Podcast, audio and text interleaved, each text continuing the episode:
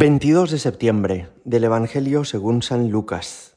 En aquel tiempo el tetrarca Herodes se enteró de lo que pasaba sobre Jesús y no sabía a qué atenerse porque unos decían que Juan había resucitado de entre los muertos, otros en cambio que había aparecido Elías y otros que había vuelto a la vida uno de los antiguos profetas.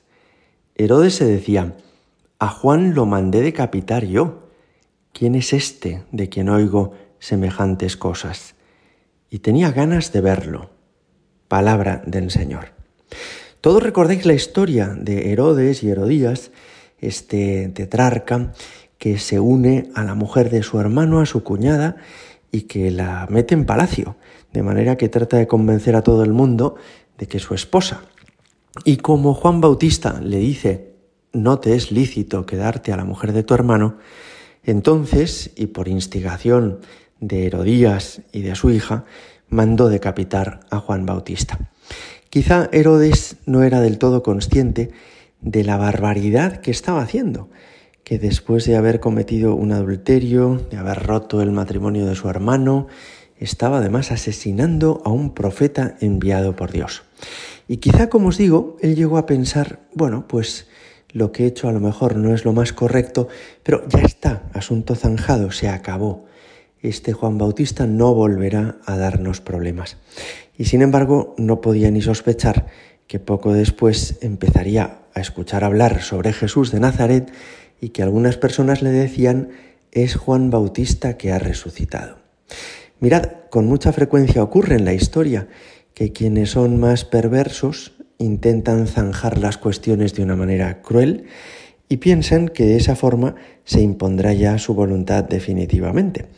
Y no es así. Al final, la verdad prevalece y el bien sale adelante. Al final, el mal no va a salirse con la suya, sino que Dios pone cada cosa en su sitio. Hay innumerables ejemplos en la Sagrada Escritura de esto que os digo, pero vamos a recordar brevemente algunos. Caín mata a Abel y piensa que nadie puede enterarse de esto y que por tanto sus problemas han terminado ya con la muerte de su hermano. Se equivocó.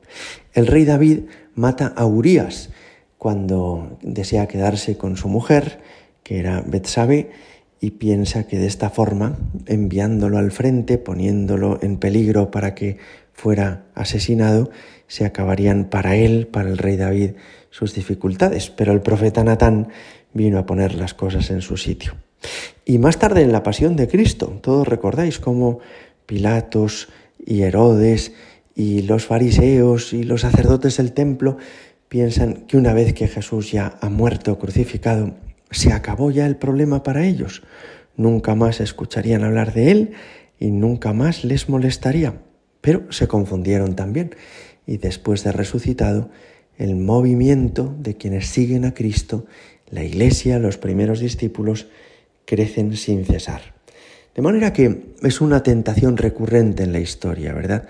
Pensar que con una mentira se puede tapar otra mentira o pensar que con un asesinato se puede ya zanjar un problema definitivamente, cuando en realidad Dios es Señor de la historia y Él hará que la verdad prevalezca y que salga a la luz lo que es correcto y que los malos no triunfen definitivamente. Esto nos viene muy bien recordarlo. Vivimos en un tiempo de grandes incertidumbres y por poner un ejemplo, hoy nos sorprenden las noticias con el riesgo de una guerra a más alto nivel con Rusia. ¿Puede de verdad algún tirano considerar que es capaz de imponer su voluntad al mundo entero? Pero se equivocaría, como este Herodes del que nos habla el Evangelio. Se confundiría si pensara que con un golpe de mano con un golpe de efecto, con un nuevo gesto de violencia, se van a resolver todas sus dificultades. Es más bien provechoso confiar en el Señor y saber que el mal no triunfará definitivamente. Dice un salmo, no envidies a los malvados, no imites a los que obran mal, se secarán pronto como la hierba, como el césped verde se agostarán. Por eso, cuando Herodes terminaba diciendo hoy el Evangelio, tiene curiosidad por conocer a Jesús, ¿quién es este de quien oigo cosas semejantes? Y tenía ganas de verlo. En realidad su curiosidad no va a ser provechosa para él. Mirad, hay muchas formas de acercarse a Jesucristo, pero no todas sirven, no todas valen. No es igual acercarse al Señor con humildad, dejándonos corregir por Él. No es lo mismo acercarse a Él con, sinceridad, dejando que Él ilumine nuestra vida, que acercarse a Él como si fuera meramente un objeto que podemos conocer desde fuera y después aceptar o rechazar. No, no. Jesucristo no es un personaje más de la historia, no es alguien a quien uno pueda juzgar y después aceptar o rechazar, sino que es el Señor de la historia y es Él quien determinará nuestro futuro, el futuro de la humanidad, el futuro del mundo, es Él quien colocará a cada uno en su sitio. Es sorprendente cómo en reiteradas manifestaciones privadas, apariciones del Señor de la Virgen, han, dejado esto clarísimo.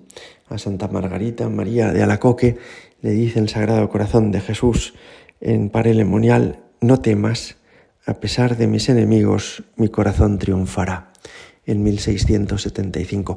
Y a los niños de Fátima, en 1917, les dice también la Virgen, mm, a pesar de todo, mi inmaculado corazón triunfará.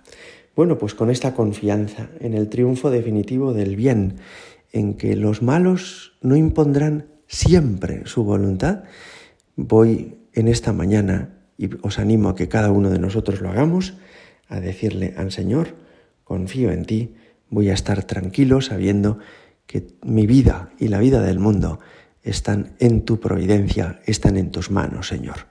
Gloria al Padre y al Hijo y al Espíritu Santo, como era en el principio, ahora y siempre, y por los siglos de los siglos. Amén.